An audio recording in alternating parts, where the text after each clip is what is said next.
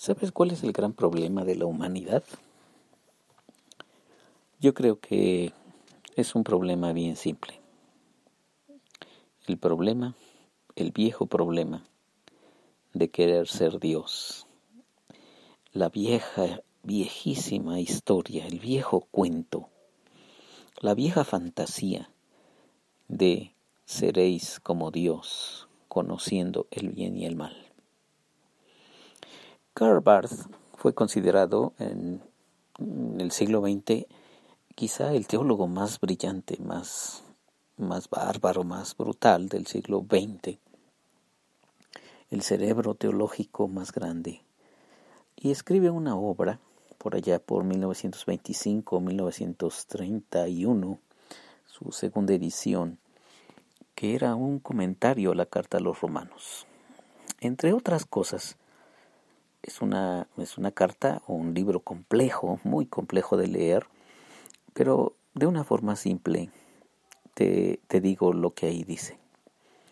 El grande problema de la humanidad es que confundimos a Dios. Lo confundimos con uno de nosotros. Pensamos que Dios y nosotros somos muy parecidos Prácticamente, es más, prácticamente somos casi iguales. Es más, a veces Él es un poco, un poco menor que nosotros. Porque nosotros somos muy inteligentes, muy brillantes, muy listos, eh, muy poderosos. Y Dios, bueno, es, es el invisible, ¿verdad? Ni siquiera lo alcanzamos a ver. Pero ese es el gran problema. El gran problema. Me parece que el gran problema de hoy es que no tomamos en serio a Dios. Muchas veces, para muchos de nosotros, Dios es como, como una broma de mal gusto, como un, un mal necesario, como alguien que que tenemos que tolerar en nuestra existencia.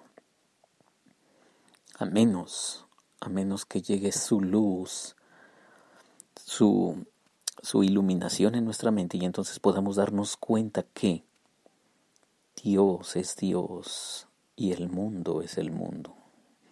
Esa era una de las tesis del, del comentario a Romanos que escribió Karl Barth.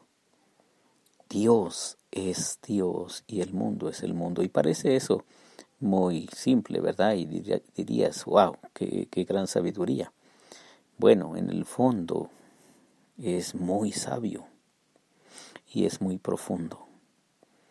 Dios es totalmente diferente del mundo. Dios no es el mundo y el mundo no es Dios. Tú y yo no somos dioses. No somos ni siquiera diosesillos.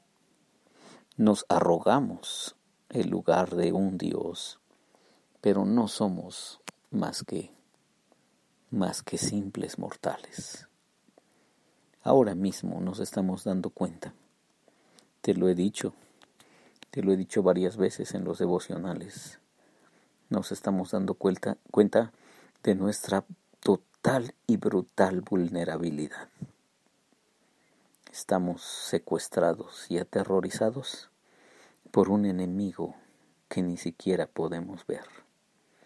Un pequeño virus microscópico nos metió a todos en nuestras casas y no, no podemos vencerlo.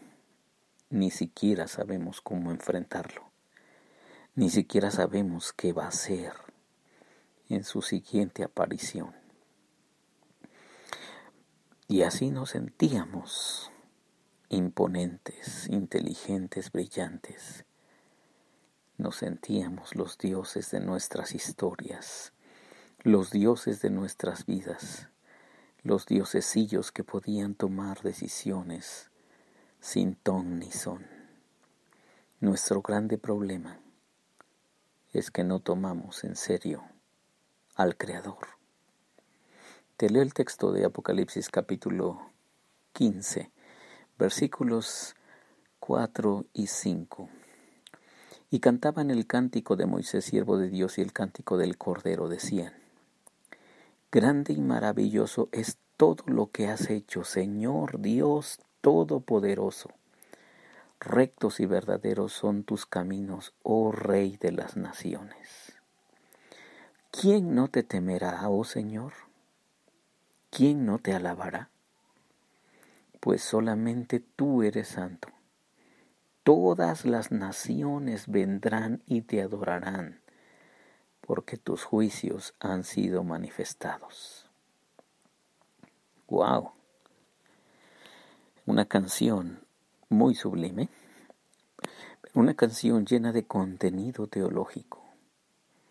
Grande y maravilloso es todo lo que has hecho y luego dice, Señor, Dios Todopoderoso. Fíjate cómo ¿Cómo es Dios y cómo somos nosotros? El Señor Dios es todopoderoso.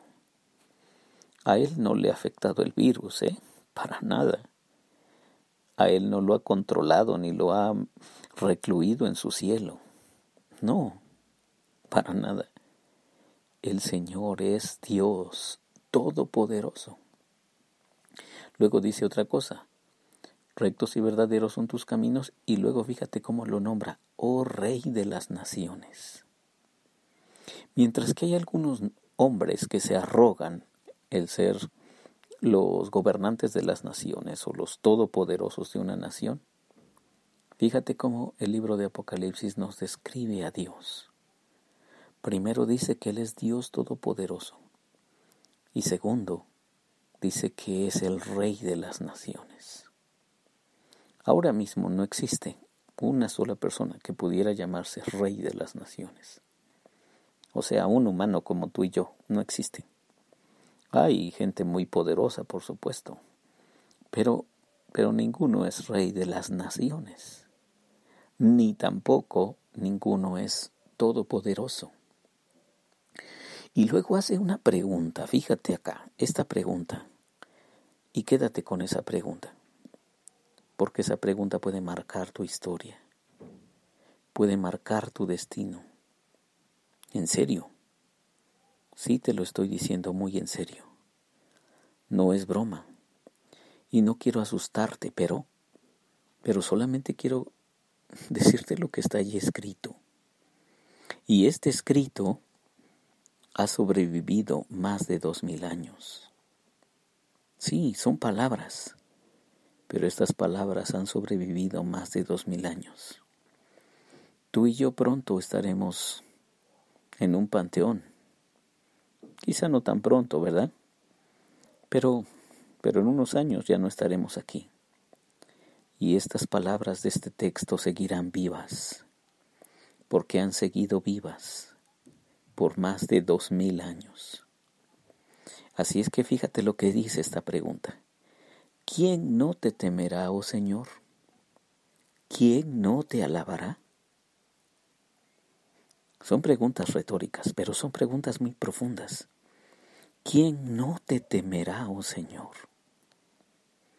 Y luego dice, pues solamente tú eres santo, todas las naciones vendrán y te adorarán, porque tus juicios se han manifestado. Todas las naciones vendrán y te adorarán, porque tus juicios se han manifestado. Ante los juicios y ante la llegada de los juicios de Dios, Dios está esperando que tú y yo le adoremos, que tú y yo le reconozcamos y que tú y yo entendamos nuestro, nuestro pequeño lugar en, el, en la historia y que todos nosotros vamos a desaparecer un día.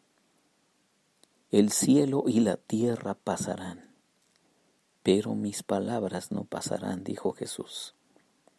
Todos vamos a desaparecer, pero, pero Él es eterno. Todos nosotros vamos a ser sometidos a juicio, pero Él es el juez.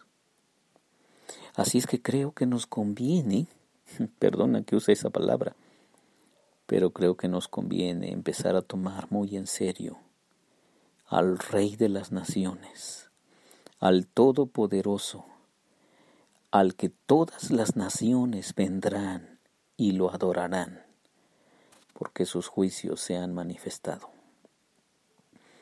Así es que, ¿qué tal si nos rendimos a Él? ¿Qué tal si le rendimos nuestro corazón, nos humillamos y humildemente reconocemos quién es Él y quiénes somos nosotros? Porque Dios es Dios y el mundo es el mundo, porque Dios es diferente totalmente él es todopoderoso, Él es el Rey de las naciones.